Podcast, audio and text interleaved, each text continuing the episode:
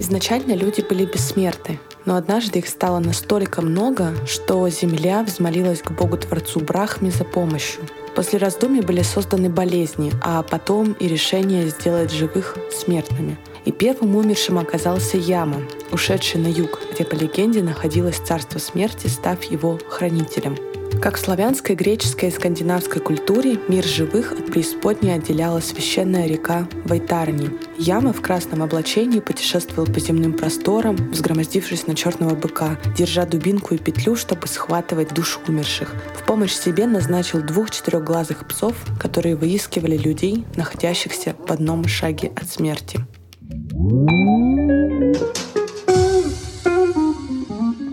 Всем привет! С вами подкаст «Смерть на все случаи жизни» и сегодня вы узнаете больше о культуре смерти в Индии. Именно ее загадочное желание узнать больше привлекла меня создать этот выпуск. Поэтому пристегните свои ремни, мы отправляемся в путешествие по миру смерти в индуизме.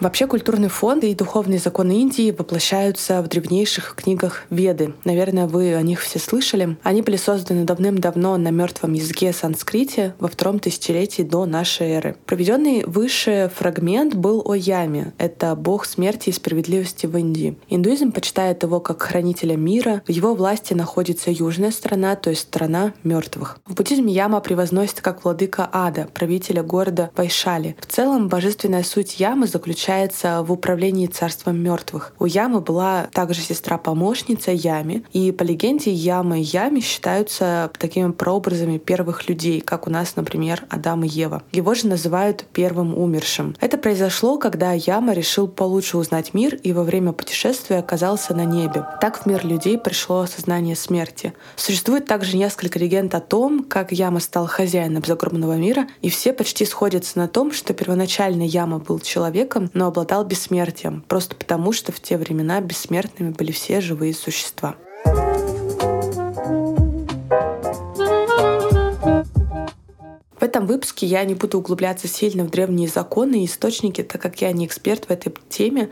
Но если вам хочется узнать больше о теме смерти в индуизме, то рекомендую ознакомиться самостоятельно. Некоторые ссылки будут в описании выпуска. Я сегодня скорее буду говорить об особенностях интересных ритуалов смерти и погребения у индусов. Культура смерти в Индии имеет достаточно богатую древнюю историю, которая включает в себя множество традиций, обычаев и верований, связанных со смертью и погребением. И начну, наверное, с Древней Индии. Расскажу, как там относились относились к смерти и похоронам и вообще какие у них были там законы. Вообще тема смерти была одной из ведущих тем культуры Древней Индии, но все же она не была так сильно ориентирована на смерть, как, например, в культуре Древнего Египта. Ее не обставляли столь драматично и пышно, хотя они много писали и думали. Например, в религиозном тексте «Законы Ману» говорится «Не следует желать смерти, не следует желать жизни». Вы чуть позже поймете, почему они так говорят. В соответствии с этим высказыванием и посмертные обряды у жителей Древней Индии были гораздо скромнее, чем у египтян. Но с развитием цивилизации менялись и представления индейцев о загробной жизни. Например, в Ведах говорится, что если умершие при жизни почитали богов,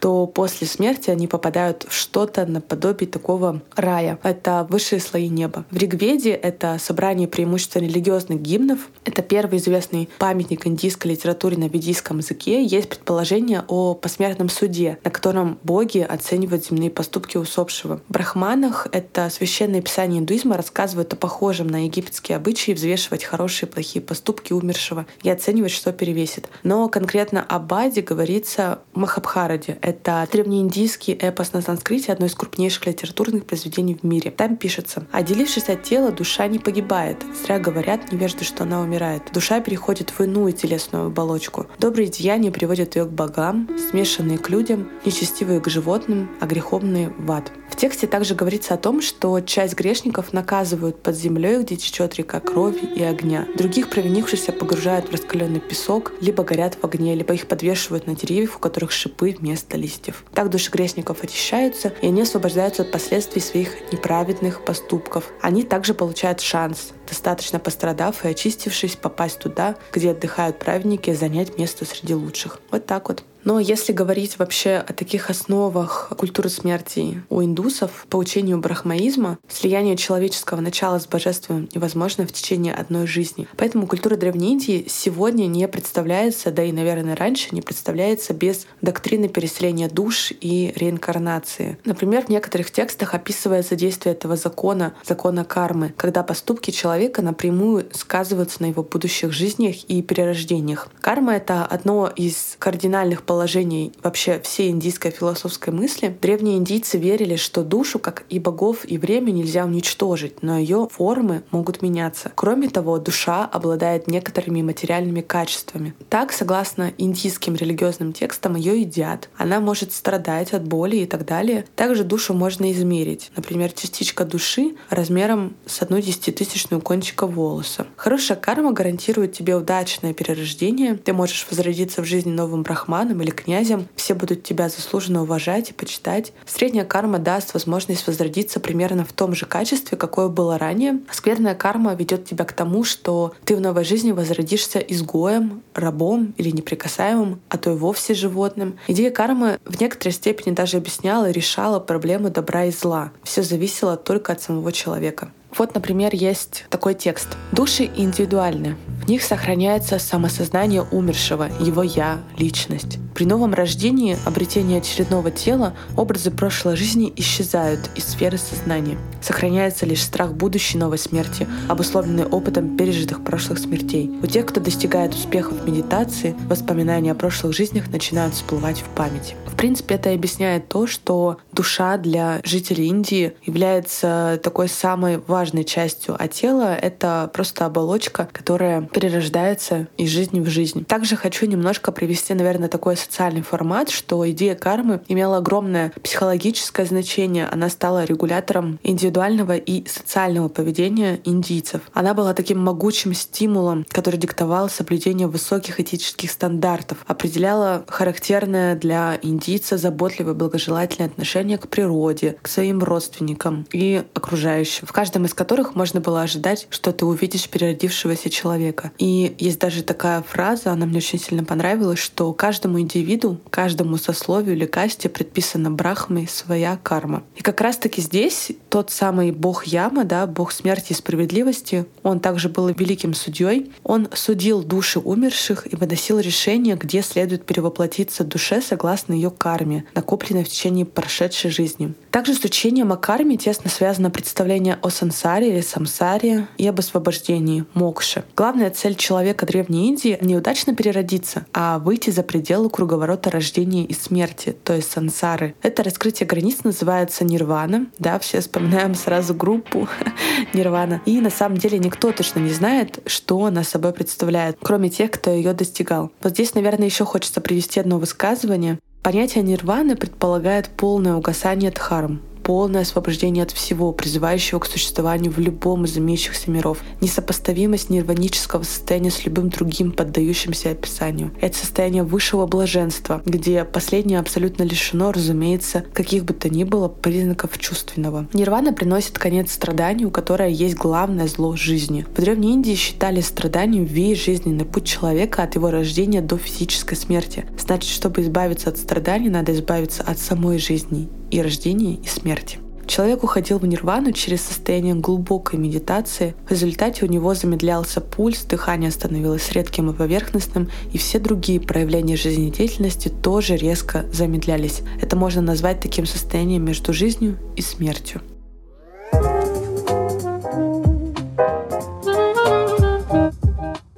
Немного расскажу еще о ритуалах до смерти и уже после смерти, во время смерти.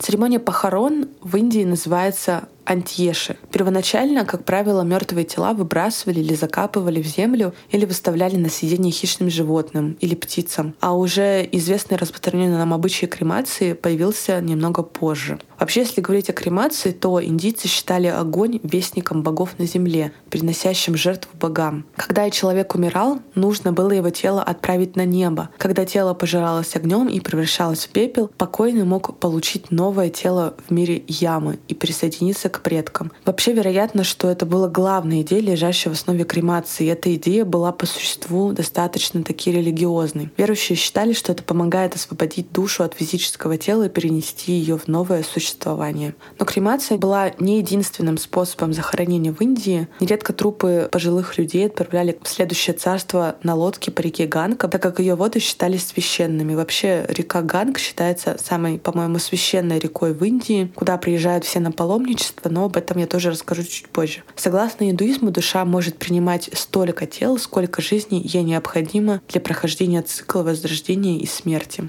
У индийцев вода — это такая священная штука, которая может переродить человека было также и другое религиозное верование, которое, скорее всего, способствовало введению обычая кремации. Верили, что души грешников, похороненных в земле, становились злыми духами. Поэтому люди считали необходимым кремировать покойников и таким образом отправляли их в обитель ямы, чтобы они там получили награду или наказание за свои поступки. Обряды кремации не исполнялись над детьми, умершими до возраста посвящения и зрелости. Также умерших во время эпидемии обычно сбрасывали в воду. Это объясняется верой в то, что злые духи, принесшие болезни, будут разгневаны, если их жертвы сжечь. Женщин, умерших во время беременности, и девочек также не сжигали. Были также и другие ритуалы, давайте я о них тоже поподробнее расскажу. Вообще тексты не фиксируют все обычаи и церемонии, совершаемые перед смертью, но некоторые из них сохранены обычаем. Когда, например, индеец чувствует, что приближается смерть, он приглашает родственников и друзей и ведет с ними дружескую беседу. Чтобы обеспечить себе будущее благодействие, он делает подарки брахманам и нуждающимся.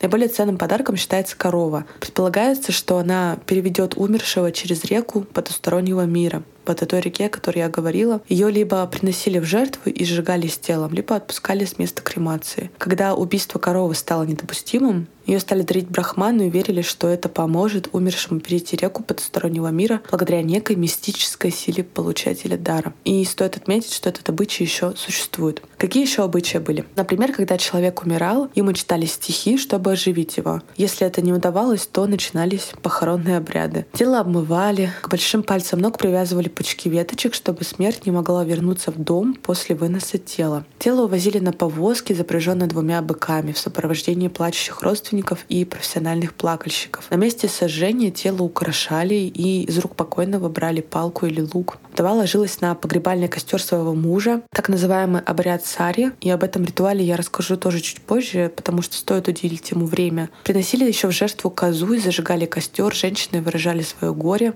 Различным частям тела покойного приказывали отправиться в соответствующие места. Каждая частичка тела что-то означала. Кости собирали и закапывали. В некоторых случаях воздвигался памятник. Ну, я читала, что это для достаточно таких обеспеченных слоев населения даже воздвигали мавзолеи. Родственники и участники похоронной процессии совершали омовение, чтобы очиститься от нечистоты, причиненной погребальным огнем. Потом устраивались угощения и разрешались танцы и смех. Я говорю, что на сами похороны нельзя было приносить, ну и сейчас тоже нельзя приносить цветы, можно и разрешена только еда. И как раз-таки вот в этом перечне элементов ритуалов мы находим все четыре части полного похоронного обряда. То есть это сожжение, обмывание тела и сложение погребального костра, ритуал возлияния воды и умиротворяющие обряды.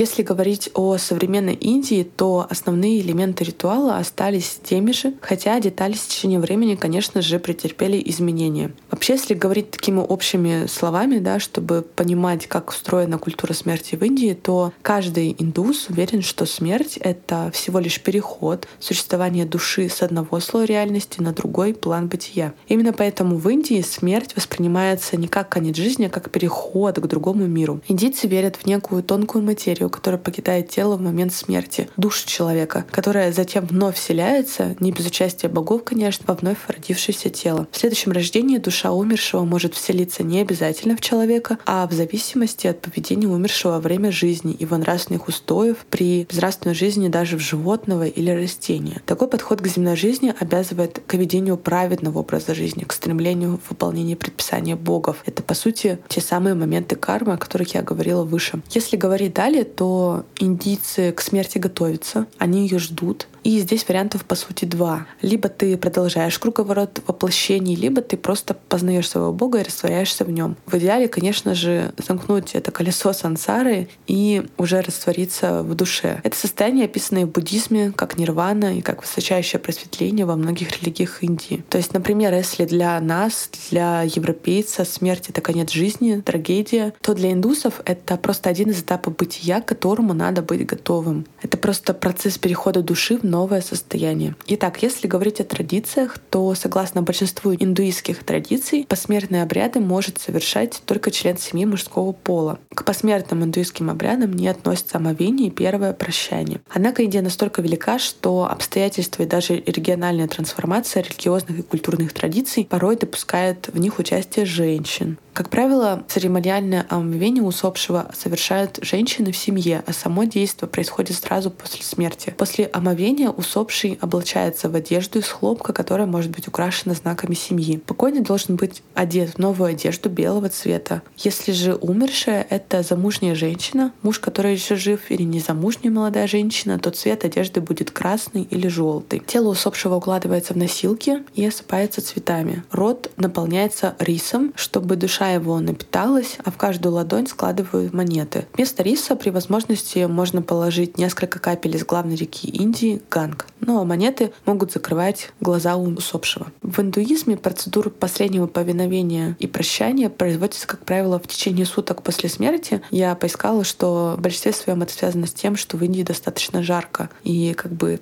долго держать тело на жаркой погоде, ну, не вариант. Конечно, предусмотрены и исключения, которые учитывают разные обстоятельства, но без этого никуда. Какие-то индивидуальные обряды, возможности. Как правило, на традиционную индуистскую кремацию допускаются только мужчины. Считается, что это зрелище не предназначено для женских глаз. Кроме того, ограничение доступа женщин на смашан — это место совершения как раз-таки последних ритуалов кремации умерших, связанные с обрядом сати. Это восхождение жен на погребальный костер мужей, который практиковался в давние времена. Сейчас этот ритуал под запретом этом, но о нем я расскажу чуть позже. И современные похороны, например, в больших городах, могут проходить в присутствии женщин. Члены семьи, усопшего и его близкие друзья часто надевают на похороны в Индии белые одежды. Почему так? Потому что это своеобразный признак скорби и одновременно символ чистоты. Что интересно, черная одежда считается неприемлемой на индуистских похоронах, но в современных условиях это соблюдается не всегда. Обычно кремация на открытом огне занимает по времени около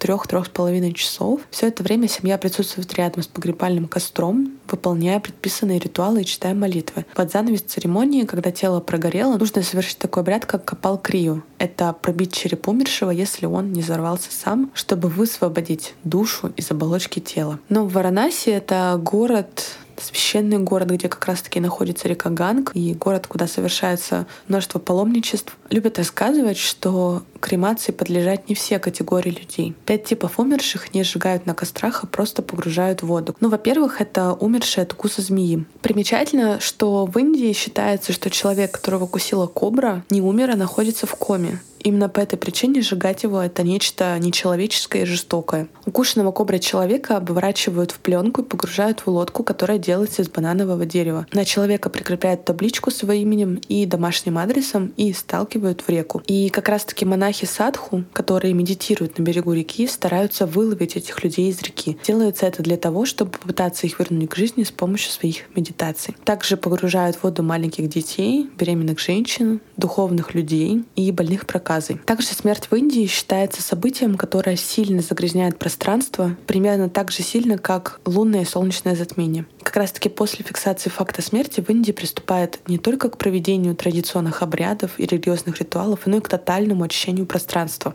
Родным требуется перестирать все вещи, постельное белье, одежду, выполнить генеральную уборку дома. После кремации нужно собрать пепел с костра. Если смашан используется нечасто, это можно сделать на третий день после того, как костер прогорел. Если же похороны проходят вместе вроде Варанаси, то прах умершего собирают сразу после сожжения. Развеивать его принято на следующий день после такого обряда, как ритуал подношения огня мертвому телу. Или позже, если ситуация не позволяет сделать это сразу. Пепел с погребального костра рассыпают над священной рекой или над любым другим местом которое было важным для умершего человека. И как раз-таки здесь я хочу рассказать о именно вот этом городе Варанаси. Для последователей индуизма местом паломничества является город Варанаси или Бинарес, как его называли в старые времена. Индусы идут туда по двум причинам. Во-первых, это ритуальное омовение в реке Ганге, их, конечно же, не смущает различная грязь, антисанитария Это священные реки. Здесь я предлагаю вам, в принципе, вбить в интернете, как выглядит река Ганг, чтобы посмотреть, какие там условия, либо зайти в телеграм-канал подкаста и посмотреть дополнительный материал к этому выпуску. Я обязательно выставлю фотографии. И вторая, это довольно-таки веская причина, это смерть человека. Кто-то едет в этот город, чтобы провести обряд. Основная мотивация для совершения паломничества, иногда последнего, это мокша или спасение.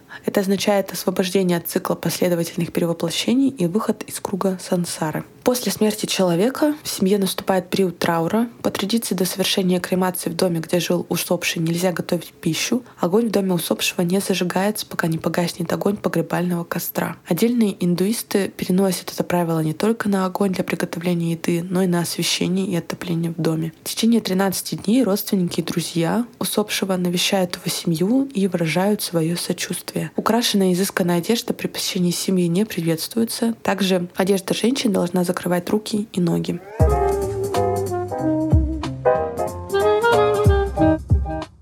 Ну и, конечно, я не могу не упомянуть о двух деталях, да, я тут рассказываю вам о таких обрядах красивых, интересных, древних, но есть два но. Во-первых, умереть в Варанаси или мечтать о том, что твой прах будет развеян над священной рекой, может не каждый человек. Если мы вспомним кастовое деление в Индии и вообще структуру расходов на индуистские похороны, то мы столкнемся с тем, что не все могут себе позволить провести весь этот обряд. И есть здесь у меня один пример, который проводили индийские исследователи. Одна из их респонденток рассказала, что потратила на похороны тещи суммарно около 300 тысяч переводе на рубли, что для их региона это очень большие деньги. Помимо очевидных расходов на топливо для костра и гроб, ее семья потратилась на украшение одра воздушными шарами и лентами. Они также наняли музыкантов, а священнослужитель потребовал добавить к одру золотую лестницу, чтобы та помогла умершей попасть на небеса. Далее в течение 12 дней семья респондентки содержала в своем доме гостей, ближних и дальних родственников, а на 13 день, согласно традиции, был организован пир на 500 человек, который сам по себе стоил около 100 тысяч рублей. И для ежемесячных молитв на душу усопшей священнослужитель также требовал деньги, одежду и различные ритуальные предметы в течение года. А спустя год большое празднество вновь потребовало серьезных расходов.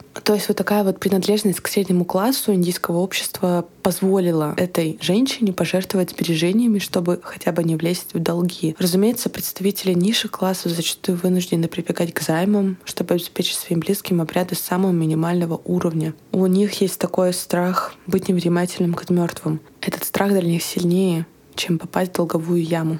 Также еще второй фактор, еще одно но, что основной ценообразующий фактор традиционных индийских огненных похорон — это древесное топливо. Вообще сжечь человеческое тело на древесине дотла — это чрезвычайно сложно. На взрослого человека весом 70-90 кг в зависимости от качества древесины может потребоваться от 350 до 500 кг топлива. А если топлива не хватит, то на полусгоревшее тело вскоре набросятся бродячие животные. И поскольку цена килограмма дерева дерева может варьироваться от сотни до многих тысяч, то общая стоимость похорон также будет различаться многократно в зависимости от социального статуса семьи и региона. Электрические газовые крематории в Индии в настоящее время это вообще большая редкость. Их всего пара десятков, и есть они пока только в крупных городах. Их распространению, к сожалению, мешают очень сильные религиозные убеждения и соображения. Многие традиционные ритуалы просто невозможно исполнить, если сжигать тело в крематории. Например, одна из традиций требует, чтобы на похоронах отца старший сын взял бамбуковую трость и разбил ее череп покойного сразу после поджога. Я об этом обряде уже говорила выше. Другая традиция требует, чтобы прах сожженного был собран в урну, а затем развеян, но в электрокрематориях прах разных людей, к сожалению, перемешивается, и это очень сильно влияет на итог. Разумеется, такие массовые сожжения, а в Индии с многомиллиардным вообще населением такое происходит несколько тысяч раз в день, такое губительно очень сказывается на экологии. Но здесь мы ничего ничего не будем, в принципе, скрывать, всем все понятно. Ежегодно более 100 тысяч не до конца прогоревших тел выбрасываются в Индии. Они отравляют воду. Более того, как несложно догадаться, что отдельной проблемой являются массовые вырубки деревьев для топлива. По таким официальным оценкам, ежегодно в Индии вырубается от 50 до 60 миллионов деревьев для одних только похоронных костров. Их сожжение приводит к массивным выбросам диоксида и моноксида углерода в атмосферу. Исследователи сообщают, что в некоторых районах Индии уже запустилась такая своего рода замкнутая цепная реакция, которая с годами набирает силу. Массовые сожжения приводят к чудовищным загрязнениям окружающей среды. Плохая экология бьет по здоровью жителей района. Учащаются хронические заболевания. Заболевания ведут к росту числа преждевременных смертей, которые еще сильнее губят экологию. Вот какой-то круговорот получается. В настоящее время правительство Индии достаточно давно уже разрабатывает такие долгосрочные стратегии по исправлению этой ситуации. Будем смотреть, что будет дальше, но такие вот «но», они достаточно остро выражают ту социальную ситуацию, которая сейчас происходит в Индии. Да? Мы можем говорить много о каких-то таких красивых обрядах, о ее древности и прочему, но когда мы сталкиваемся с такими факторами типа экологии и банально у людей нет средств, чтобы организовать себе такие похороны, ну, не знаю, тут уж очень все, мне кажется, достаточно религиозно натянуто.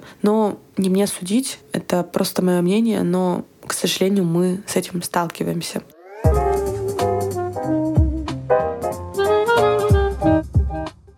Также я обещала вам рассказать о самых таких необычных ритуалах и обрядах, связанных с погребением смертью в Индии. Один из них — это ритуал сати. Что это такое за обряд? Это обряд, который также называется как сахгамана или сахамарана, то есть умереть вместе с мужем, оно по-другому переводится. Раньше, когда у женщины умирал муж, его тело подвергалось кремации в течение одного дня после смерти, и вдова, следуя этой традиции, надевала свои лучшие свадебные наряды и входила в погребальный костер, где сгорала заживо. Есть разные описания того, как это происходило. Вдова сидела и лежала на костре возле тела мужа, или же сама поджигала костер вокруг себя и мужа. Но запрещалось проходить обряд сати беременным женщинам. Если же мужчина имел несколько жен, что в принципе не было такой редкостью полигамной культуре прошлого, то все женщины входили в костер. Или же в случае, когда оставались дети, за которыми нужен был уход, конкурировали между собой за право умереть вместе с мужем. Вот такая вот история. Я отправлю ссылку, где можно почитать еще более подробнее об этом ритуале. Это, конечно же, очень интересно и необычно для нас, для нашей культуры, даже русской. Но такое было. В современной Индии этот обряд считается под запретом. Также предусмотрено наказание для тех, кто не пытался спасти вдову в случае действительно добровольной попытки самосожжения сожжения. Также в Индии распространена традиция омывания тела умершего и одевания его в новую одежду перед кремацией. Кроме того, родственники умершего обычно оставляют предметы на его могиле, которые могут быть использованы им в новом существовании. Также распространены в Индии религиозные фестивали, связанные с погребением и смертью. Например, есть такой фестиваль, как Гайджатра. Этот праздник посвящен смерти людей, которые умерли в течение последнего года. Во время фестиваля коров священные животные в индуизме проходят по улицам Непала. И согласно Согласно традициям Гайджатры, каждая семья, потерявшая в течение года одного из родственников, должна принять участие в шествии и привести корову. Если коровы нет в наличии, то мальчика одевали как корову, и это считалось, в принципе, хорошей заменой.